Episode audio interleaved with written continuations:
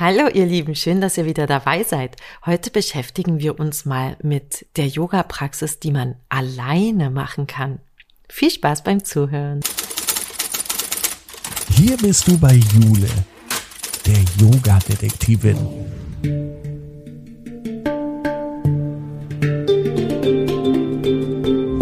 Sie begibt sich mit dir auf Spurensuche in der Yoga-Welt. Finde dein Yoga.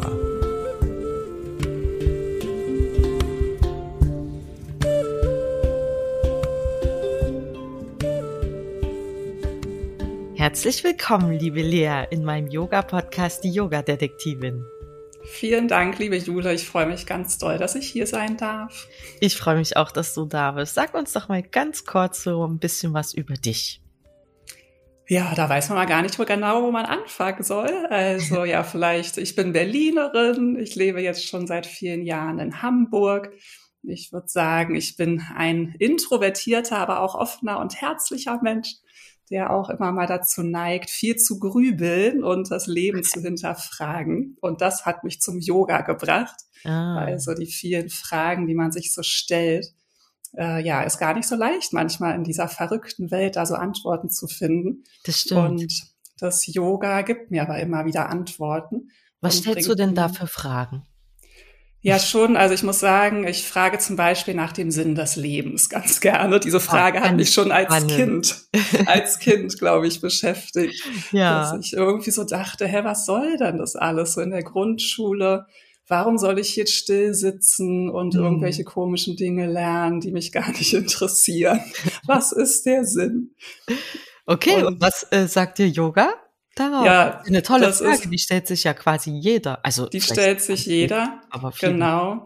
Hm. Und für mich ist es tatsächlich auch so, also natürlich beschäftige ich mich mit der Yoga-Philosophie. Da hm. gibt's ja auch ganz, ganz viele unterschiedliche Ansätze die einem auch ein bisschen unterschiedlich und irgendwie aber auch immer wieder gleiche Sachen sagen. Aber viel mehr, was ich so im Yoga schätze, dass es gar nicht so sehr der Verstand ist, der mir die Antworten gibt, sondern dieses Rauskommen aus dem Kopf und halt es eher so in sich zu spüren. Also zum Beispiel zu spüren, dieses, wir sind alle verbunden.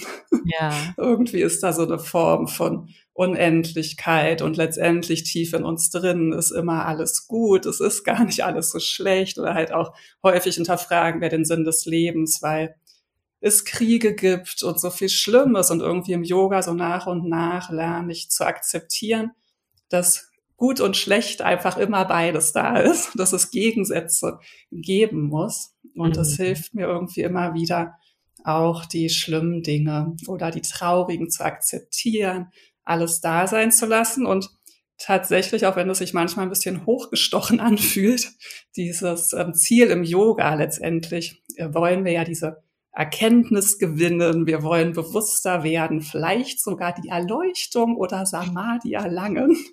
Also so diese innere Entwicklung. Und tatsächlich ist das was, was mir so einen Sinn gibt, dass ich das Gefühl habe, ah, okay, wenn ich irgendwie unendlich bin, dann geht es um das, was in mir drin passiert, viel mhm. mehr als eigentlich das, was so im Außen passiert. Mhm. Und mich auf diesem inneren Weg zu begeben, das, das ist. Ist für ne? mich.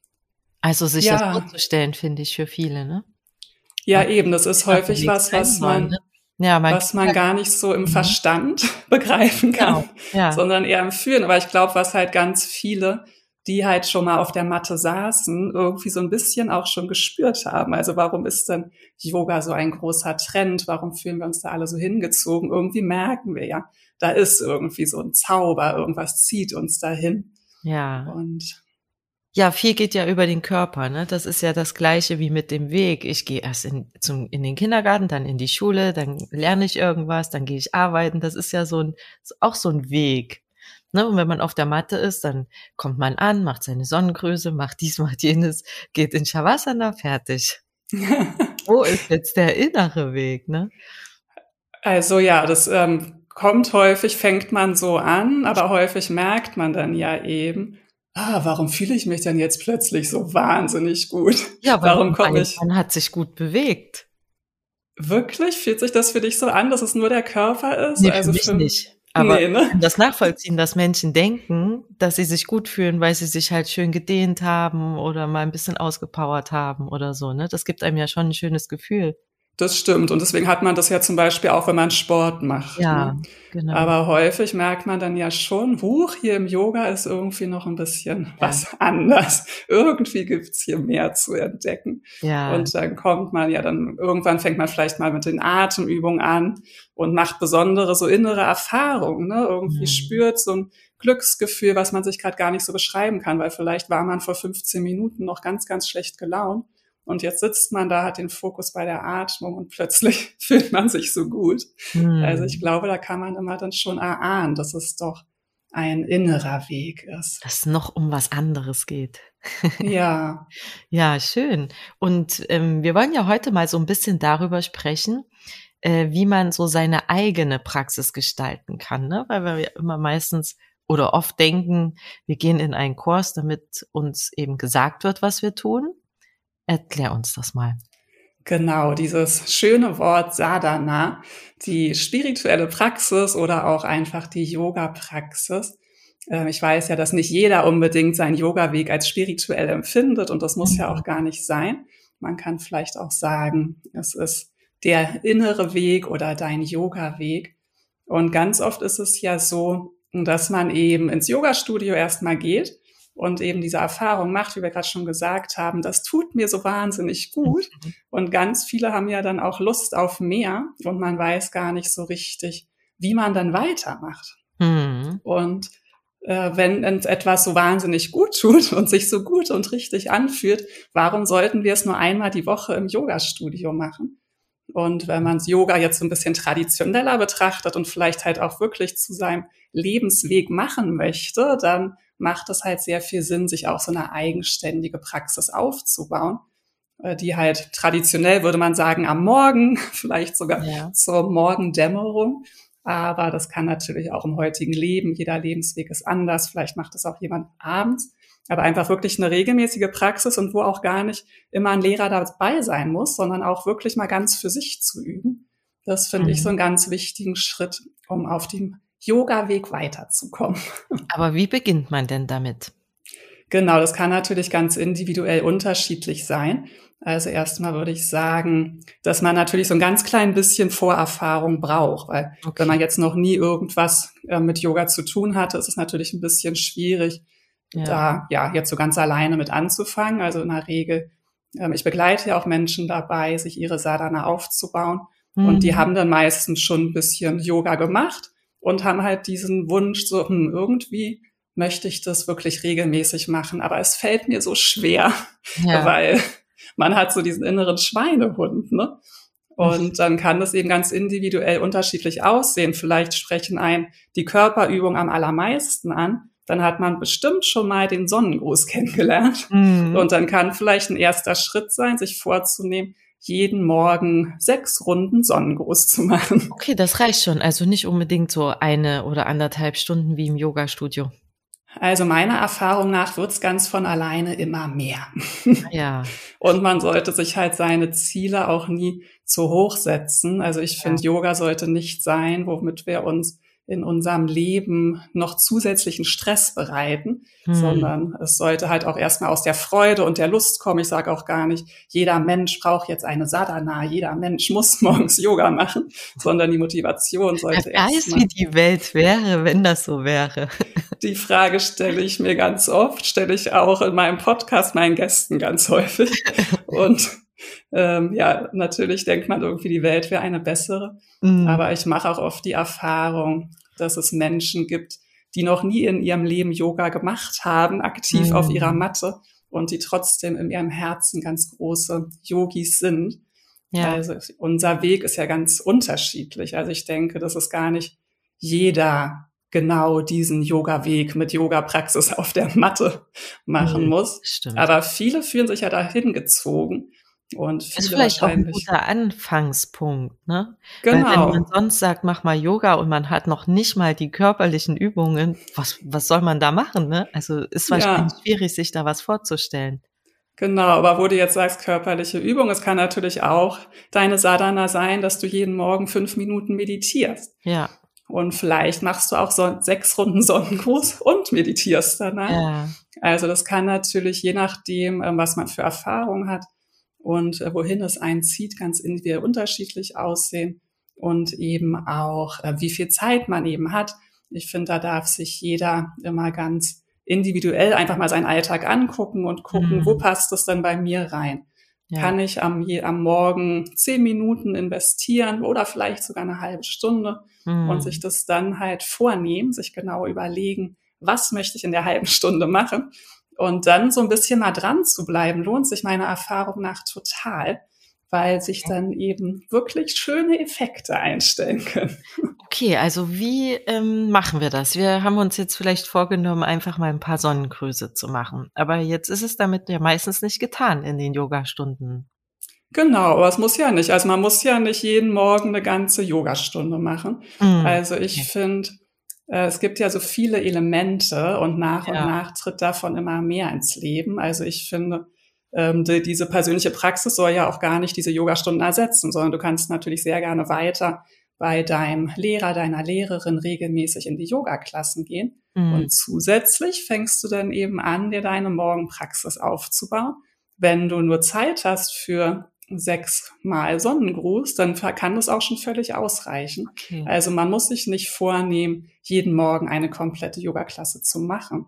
Hm, Bei mir aber man kann ja auch nicht jeden Morgen das Gleiche machen, das meine ich eher, oder? Kann oder? man durchaus. Also ich finde, es kann einen sehr großen Nutzen haben, jeden Morgen auch wirklich mal regelmäßig das Gleiche zu machen. Okay. Gleichzeitig können wir natürlich auch immer auf unsere Gefühle und unsere Bedürfnisse hören. Also meistens ändert sich das ja ein bisschen zum Beispiel bei uns Frauen schon alleine mit dem Zyklus. Hm. Vielleicht gibt es Tage, an dem haben wir das Gefühl, boah, ich kann mich heute gar nicht bewegen ja. oder ich bin ganz energielos. Ja. Da kann es dann vielleicht auch mal ein Yoga Nidra sein, statt ah, dem, den Sonnengrüßen. Also je nachdem, wie erfahren man ist und wie groß quasi dein Yoga-Buffet ist, also wie viele verschiedene Techniken du kennst, kannst du dir das natürlich auch ein bisschen äh, immer wieder auch anpassen. Also ganz klassisch würde so eine Sadhana bestehen aus Asanas, also den Körperübungen, Pranayama, den Atemübungen, Meditation, eventuell auch noch Kirtan singen oder eben das Rezitieren von Mantren.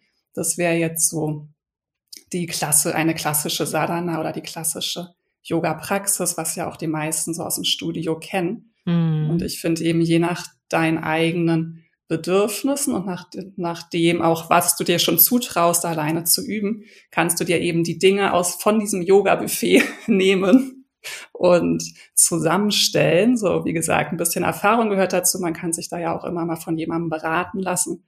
Aber ich finde, man kann da auch wirklich lernen, auf diesen inneren Lehrer ruhig zu vertrauen. Also mhm. sich auch ein bisschen auf sein eigenes Gefühl zu verlassen. Vielleicht muss Viele, man den auch erstmal kennenlernen. Genau, und den lernt man, finde ich, dabei sehr, sehr gut kennen. Ja. Und eben sogar noch besser als wenn man immer nur genau das ausführt, was einem in der Yogastunde gesagt wird. Also mhm. eine Zeit lang sah auch meine persönliche Sadhana so aus, dass ich mich morgen auf meine Matte erstmal gesetzt habe und wirklich reingespürt habe, was brauche ich denn heute? Mhm. Und dann, ich habe das intuitives Yoga genannt. Einfach mal geguckt habe, was passiert denn jetzt gerade und wie fühlt sich mein Körper an? Ja. Und man lernt ja auch mit der Zeit diese verschiedenen Kategorien von Asanas kennen. Hüftöffner, ja. vielleicht Twists, Vorbeugen, Rückbeugen. Mit der Zeit kriegt man so ein bisschen mit, ah, wie was macht es denn mit mir, wenn ich so eine Rückbeuge mache? Was macht es mit mir, wenn ich eine Vorbeuge mache? Hm. Und da wirklich mal so ein bisschen ins Erforschen zu gehen und auszuprobieren. Oder was auch. gut tut heute, jetzt. Genau, was der Körper gerade braucht und auch mit der Ausrichtung häufig haben wir so ein bisschen Angst. Das finde ich ist im Yoga immer so ein großes Thema. Die Ausrichtung in den Asanas muss total super richtig sein, wenn du es ja, falsch machst. Nicht verletzt. Genau. genau. Aber ja. das ist ja letztendlich in jedem Sport so. Also auch beim Joggen, wenn man da falsch läuft, kann es natürlich auch ja zu Verletzungen kommen. Ja. Und manchmal habe ich das Gefühl, jeder geht doch einfach los joggen. Dann nimmt man sich jetzt auch nicht erst Lehrer in den meisten Fällen. Oder ganz viele Leute gehen ins Fitnessstudio und trainieren mit Geräten. Auch in Fitnessstudios ohne Trainer, die schießen ja auch so aus dem Boden, weil die so günstig sind.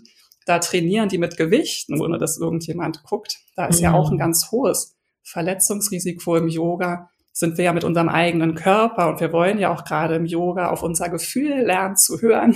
Mhm. Und ich finde, da dürfen wir uns ruhig auch ein bisschen was zutrauen.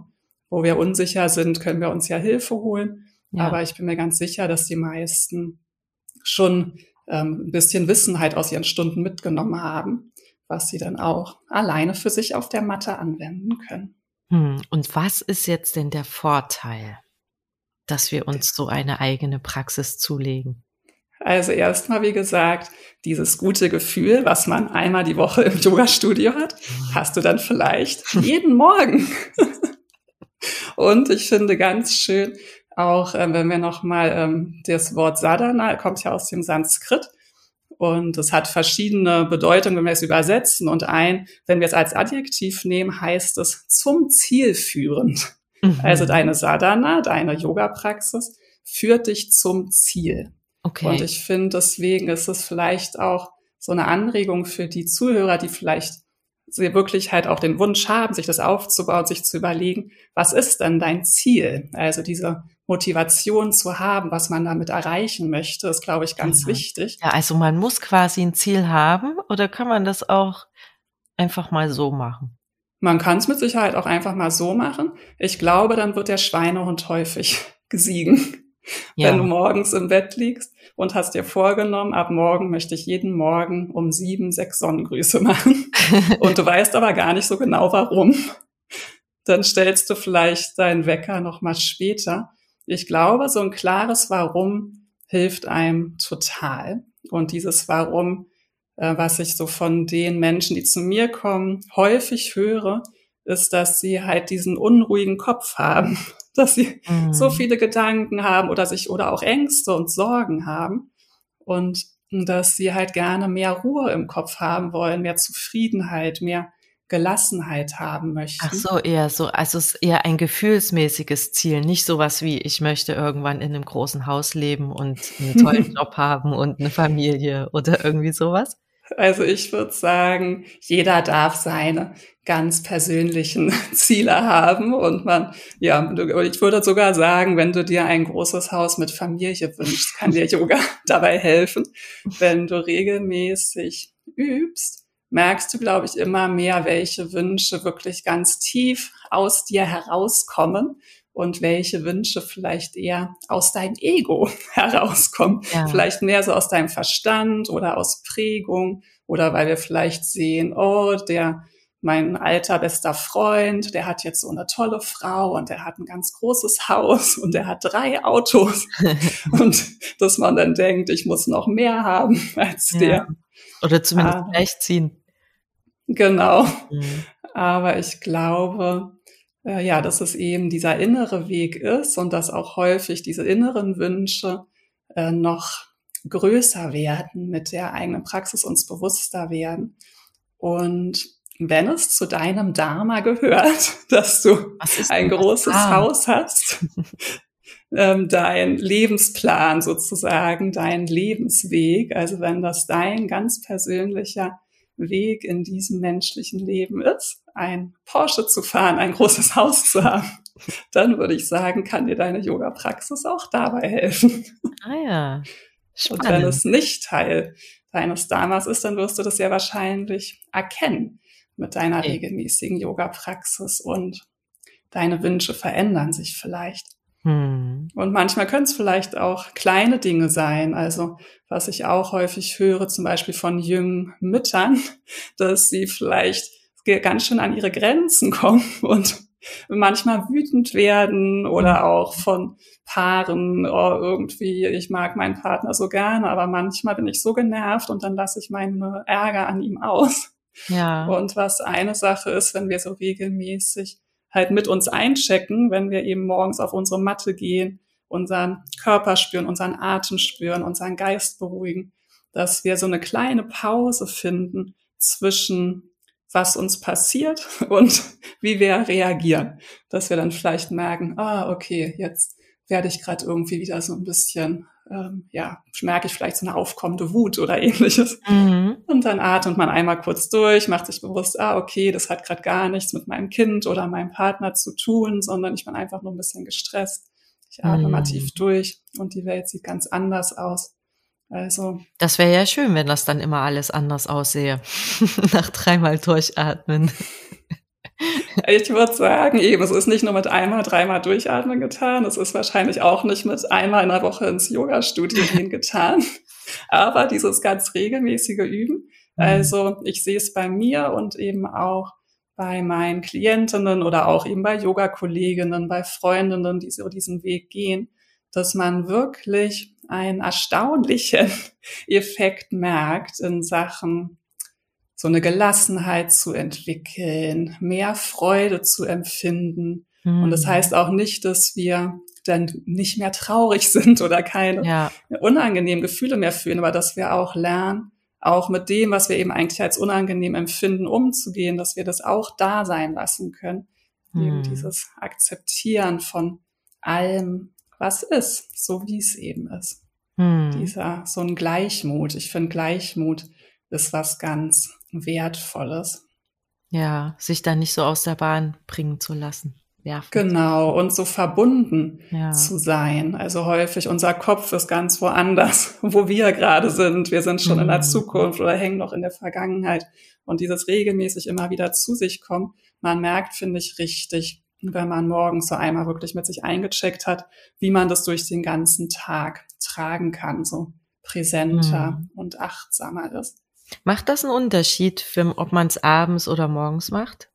Weil ich könnte mir jetzt zum Beispiel auch ganz gut vorstellen, wenn man das abends macht, dass man dann auch nochmal einen anderen Blick auf seinen Tag bekommt. Also es macht, finde ich, einen Unterschied. Und also, wenn wir es ganz genau nehmen wollen, wäre es das Beste. Ihr habt eine Morgensadana und eine Abendsadana. Ja, ja, ja. Mittags auch noch in der Pause und mal zwischendurch. Genau. Ich habe kürzlich von meiner Lehrerin meine ich hatte von ihr vor zwei Jahren eine Meditation bekommen mit dem Auftrag, den je, die jeden Tag zweimal zu üben. Und jetzt habe ich dann auch noch von ihr die komplette Morgen- und Abendsadhana bekommen. Also das würde wirklich so aussehen, dass ich morgens gut zwei Stunden beschäftigt bin und abends noch mal mindestens eine Stunde. Aber das muss man wirklich einbauen können, oder? Also ja, zwei Stunden ist schon ganz schön viel. Das schaffe ich tatsächlich auch nur an wenigen Tagen, aber manchmal mhm. gelingt's mir. Und ich meinte dann auch zu, also ich mache jetzt schon ganz wirklich lange und regelmäßig die Morgenpraxis. Und da meinte ich zu ihr, oh, das mit der Abendpraxis fällt mir so schwer. Und sie meinte auch, ja, abends ist für viele schwieriger. Ähm, aber ich habe auch schon viele kennengelernt jetzt von meinen Teilnehmerinnen, die sagen, abends fällt es ihnen ein bisschen leichter. Ja, ich bin auch so ein Abendstyp. Also morgens, da bleibe ich jede Minute, die ich noch kann, im Bett. Und ja. abends habe ich auch irgendwie viel mehr Lust, meinen Körper mal zu bewegen als morgens. Also mir geht's so, dass es mir morgens fast leichter fällt, weil mein Geist noch so ruhig ist vom Schlafen. Genau, also ich kann meistens, denke ich, brauche ich das morgens gar nicht. Ah, okay, aber ich kann dann, ähm, ich komme leichter in die Meditation zum Beispiel ah, am Morgen. Ja. Und am Abend geht's mir oft so, dass ich dann einfach schon recht müde bin. Mhm. Oder dass ich auch mit meinen Essenszeiten durcheinander komme. Also ich versuche immer früh Abend zu essen und dann ja. will ich danach keine Asanas machen, weil mit vollem Bauch übt sich's einfach nicht so gut. Und dann mhm. später bin ich eigentlich müde und will ja auch nicht zu spät ins Bett gehen. Ja. Also deswegen für mich persönlich ist es abends ein bisschen schwieriger und da erzählt mir mein Kopf auch viel mehr Ausreden, weil der Geist dann schon so unruhig geworden ist mm. über den Tag. Aber ja, das ist individuell unterschiedlich. Ich finde halt auch schön, einfach wenn man morgens übt, dass man diesen Effekt noch über den ganzen Tag spürt. Mm. Was aber schön ist, wenn wir abends üben, dass es sich sehr positiv auch auf unseren Schlaf ja. auswirken kann. Ja. Ich würde halt wirklich unterschiedliche eine unterschiedliche Praxis empfehlen. Also am Morgens würde man halt eher so ein bisschen belebendere Dinge machen. Am Abend, je nachdem natürlich, welche Uhrzeit am Abend, vielleicht eher ein bisschen beruhigender. Aber tatsächlich, was wir hier bei uns häufig machen, dass man so am Abend noch total Power-Yoga übt, ist halt häufig nicht so effektiv, um einen ähm, wirklich tiefen, guten Schlaf zu mhm. finden, sondern da würde man eher gucken, dass man halt dann auch irgendwann das System runterfährt. Ne? Ja. Und du hast eben erwähnt, dass du deine Satana von einer Lehrerin bekommst. Also heißt das jetzt, wenn ich das machen möchte, dass ich mir jemanden suchen sollte, der mir Aufgaben in Anführungsstrichen äh, für meinen Morgen oder Abend gibt? Also es gibt halt unterschiedliche Wege. Ich habe jahrelang mir meine Sadhana selbst ausgedacht. Mhm. Und ähm, jetzt ist es für mich ja so vor zwei Jahren ging es los, dass ich das dann ähm, halt zuerst diese Meditation bekommen habe und jetzt erst seit wenigen Monaten wirklich diese sehr, sehr ausführliche Praxis, was halt schön ist, wenn man persönliche Ziele hat, auch sehr individuelle Ziele von einer erfahrenen Person, die sich wirklich im Yoga auskennt, ganz individuell auf dich angepasste Techniken zu bekommen, weil es gibt ja so viel im Yoga, auch Mudras, die bestimmte Effekte haben, auch die Atemübungen haben natürlich bestimmte Effekte und natürlich können wir für uns allein ein bisschen spüren, was ist gut für mich, aber vieles weiß man vielleicht auch nicht. Oder, was ich bei mir selbst gemerkt habe, wenn ich mir selbst meine Sadhana mache, nehme ich natürlich die Dinge, die ich ganz gerne mache, ja. die mir leicht fallen. Und jetzt in der Sadhana, die ich von meiner Lehrerin bekommen habe, sind Übungen drin. Ach, da, ja, hatte ich große Widerstände. Ja. und, ähm, oh ja, und die hätte ich nicht freiwillig regelmäßig gemacht. Hm. Und ja, ähm, sie ist aber eben ganz individuell auf mich und meine Wünsche angepasst und kann mich dann eventuell noch besser einfach auf meinem Weg unterstützen. Mhm. Aber ich denke, da kann jeder für sich gucken, wo bin ich, da möchte ich gerne wirklich da Unterstützung haben, hole ich mir jemanden an, der an die Seite oder gucke ich einfach erstmal von dem, was ich schon gelernt habe, ob ich mir da äh, selber was zusammen. So eine kleine Routine, ja. Genau. Aber wie ist das denn, wenn man sich jemanden suchen möchte, der einem da so ein paar Übungen oder eine Praxis so ein bisschen anleitet? Äh, also Satana-Lehrer oder so ist jetzt ein Begriff, den man eigentlich, glaube ich, noch nicht so großartig gehört hat. Wie findet man denn so jemanden, der das mit einem ausarbeiten könnte? Also herzlichen Glückwunsch, ihr habt die Person gefunden. Also eine jetzt. genau. Ähm, wer mich kennt oder wer gerne mit mir übt, ähm, für die Person mache ich das natürlich gerne. Ja. Und ansonsten, ich glaube, sobald. Ja kennen oder du müsstest mich ja kennen, wenn ich das jetzt gerne möchte, oder? Genau, natürlich. Also es gibt dann immer ein ausführliches Vorgespräch, je nachdem, wie gut ich die Teilnehmerin kenne. Also häufig sind es dann ja auch ähm, Personen, die ich schon aus Retreats kenne oder die schon lange in meine Klassen kommen. Ja. Ähm, dann ist es natürlich noch leichter, wenn ich jemanden noch gar nicht kenne. Dann finde ich immer ganz schön, wenn man so ein paar gemeinsame Yogastunden macht, damit ich eben auch ähm, ja sehe, was die andere Person da tut. Mm. Also ich äh, mache da wirklich ganz individuelle Angebote an die Person angepasst. Äh, wenn ich eben eine Person gut kenne, dann kann ich in relativ kurzer Zeit eine passende Praxis ausarbeiten.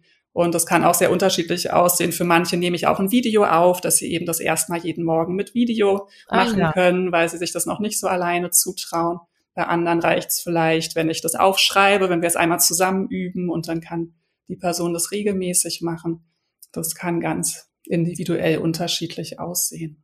Und wenn man das dann macht mit einem Lehrer, gibt es dann sowas wie äh, Zwischenberichte oder setzt man sich dann alle paar, weiß nicht, Wochen oder so mal zusammen und guckt, wie es geworden ist, oder? Genau, also ähm, ich biete immer an natürlich, dass die sich dann regelmäßig bei mir melden mit ihren Fragen und dann kommen auch immer ganz schöne und interessante Fragen. Mm. Und auch bei meinen Lehrern ist es auch so, dass ich regelmäßig mit denen in Kontakt bin und nachfrage, und ähm, bei der Lehrerin, von der ich jetzt diese ausführliche Praxis bekommen habe, die sagt tatsächlich, das ist jetzt meine Praxis für mein ganzes Leben.